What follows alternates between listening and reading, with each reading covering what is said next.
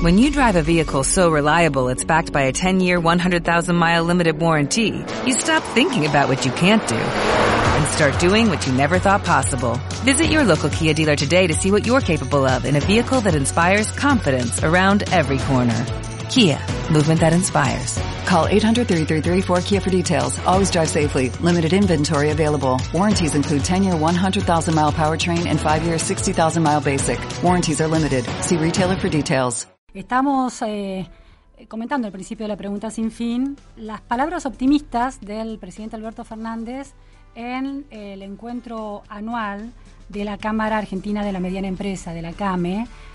Eh, bueno, plantea que bueno, hay un programa económico definido.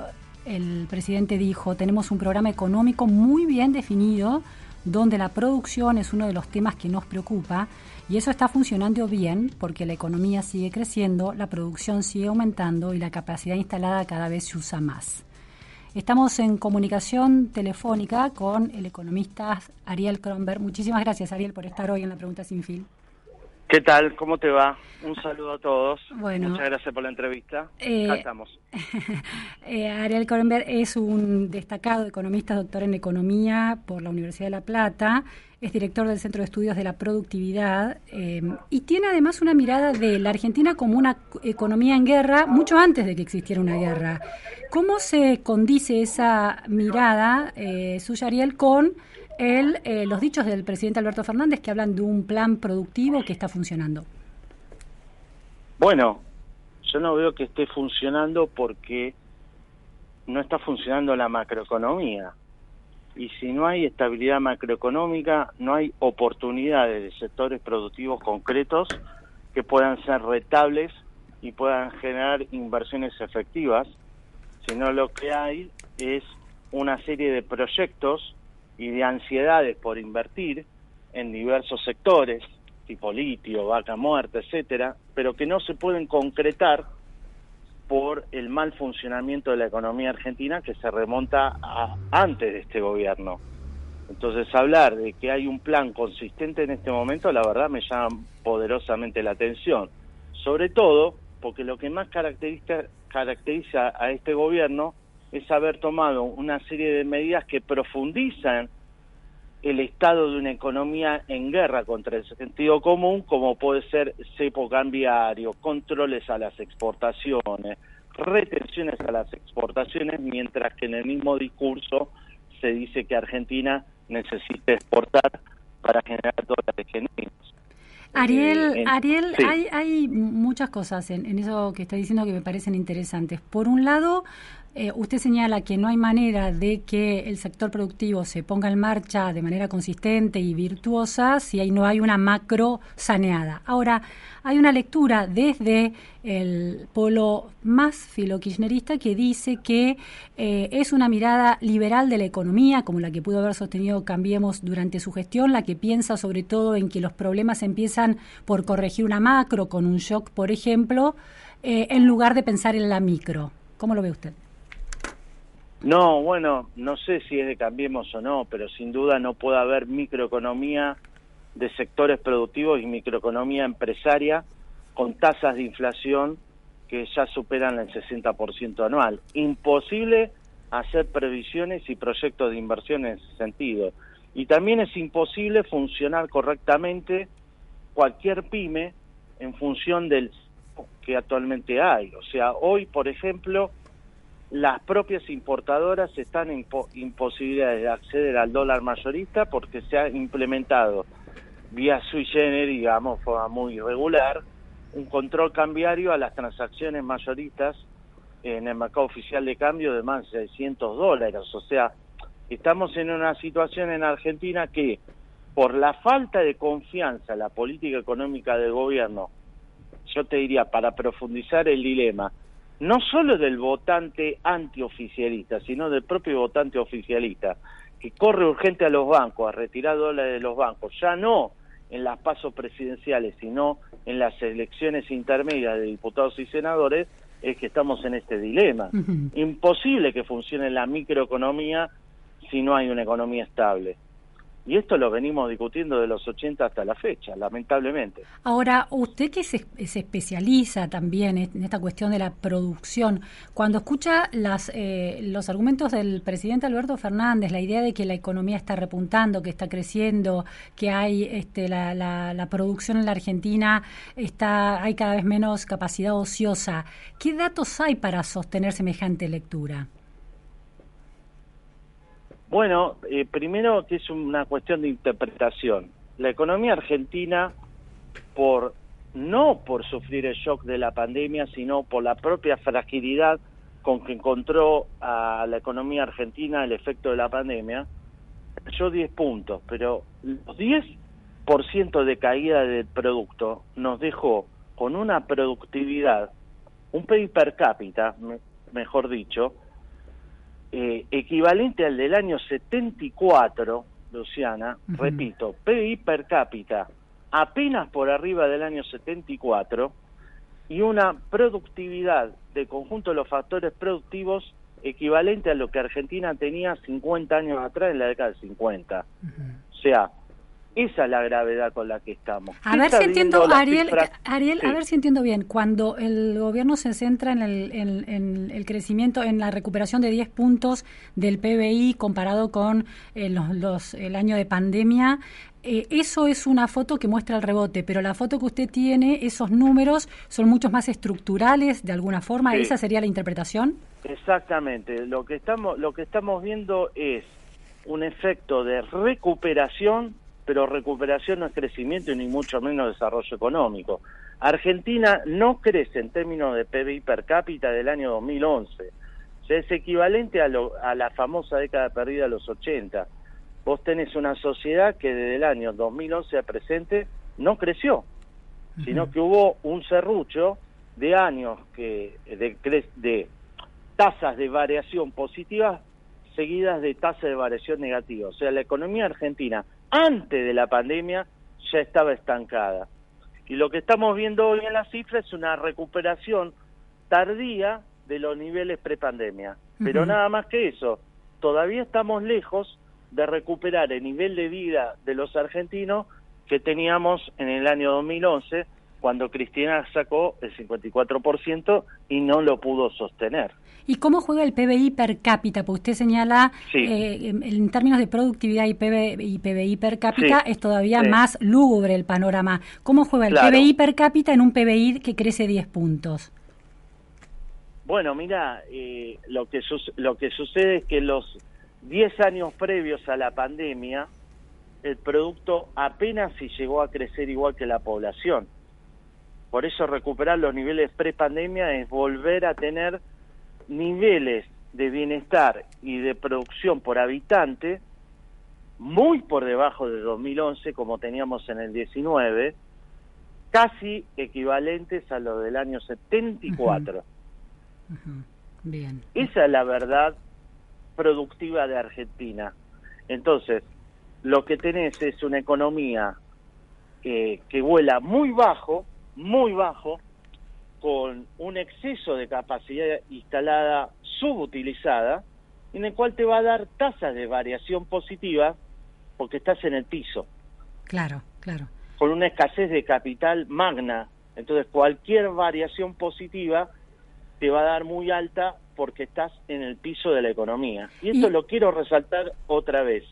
No es la pandemia ni la guerra eh, eh, ni la invasión de Rusia a Ucrania, esto ya viene de largo y que este gobierno no revertió. estamos hablando con Ariel Korenberg, economista, un especialista en estas cuestiones, bueno, de producción también, de productividad. Em, Ariel, eh, eh, Argentina o eh, desde el oficialismo, desde el gobierno de Alberto Fernández, se sostiene que esta economía está impactada sobre todo por la guerra que se libra en Ucrania. Eh, ¿Cómo es una economía de guerra la que están llevando adelante Ucrania y Rusia, porque son los actores, los protagonistas de esa guerra? ¿Y cómo es una economía de guerra de un país que sufre las consecuencias de una guerra que se libra en otros países? Bueno, primero y principal, lo que hay que tener en cuenta es que eh, efectivamente Argentina eh, tuvo una mejora en el precio de sus exportaciones, no por la guerra, sino por la pandemia, hizo subir el precio de la soja al doble, previo a la guerra, y que no lo tuvo Macri en su momento, decir suerte. Ahora esa suerte se está yendo por el otro lado porque hay un efecto negativo sobre el precio de las importaciones de energía, por la cual, valga la paradoja, en un gobierno que habla de soberanía, no puede sostener ni siquiera la soberanía energética porque Argentina tiene que ser importador de energía en un momento en que el precio del gas en el mundo se ha multiplicado por 8 y el precio del petróleo por más de 2. Esa es la realidad que tenemos hoy en términos de shock de término de intercambio negativo en Argentina que nos está pegando muy mal. En eso sí coincido. Y la economía de guerra de, un país que efectivamente, digo, porque se habla mucho de economía de guerra, un país que esté efectivamente en guerra, ¿qué tipo de decisiones toma en relación a las variables claves de la economía? claro, a ver, cuando eh, un país sufre una guerra, lo que se hace es entrar en escasez de diversos productos, hay racionamiento, los gobiernos buscan redistribuir recursos hacia la industria bélica y por lo tanto impedir el acceso al mercado de cambios para retirar los fondos de los bancos, que, siempre sucede en, eh, en toda economía que entra en guerra. Eso implicó un corralito en Ucrania, un control eh, de cambio mucho más férreo y ultracepo en Rusia, y una, una obligación eh, a los exportadores rusos de cereales de liquidar prácticamente el 80% de sus exportaciones por el mercado oficial. Vos fíjate que esta descripción que te acabo de hacer es la que Argentina vive constantemente en las últimas décadas. Claro. ahora, Rusia y Ucrania lo hacen para qué? ¿Para tener liquidez para comprar armas, por ejemplo? Exactamente. Exactamente. Y nosotros para racionar los dólares que los propios argentinos demandan para cubrirse ante la inflación, porque la reserva del Banco Central ha quedado nulas, sin tener guerra. ¿Y por qué quedan las reservas del Banco Central sin reservas? Porque los argentinos, la moneda de ahorro es el dólar. ¿Y por qué es el dólar? Porque no tenemos confianza en el propio gobierno. Entonces, fíjate que hemos llegado a normalizar las corridas bancarias, cuestiones que los libros de texto nos relatan que suceden en países desarrollados en guerra o más profundamente en grandes depresiones económicas, como la del 29 y la de 2008, que suceden cada casi 80 años, en Argentina, además de suceder cada 10 años, lo que a mí me alarma es que no nos hemos dado cuenta, pero hemos tenido casi una situación de corralito, no solo en el año 2019, sino el año pasado cuando hubo elecciones legislativas.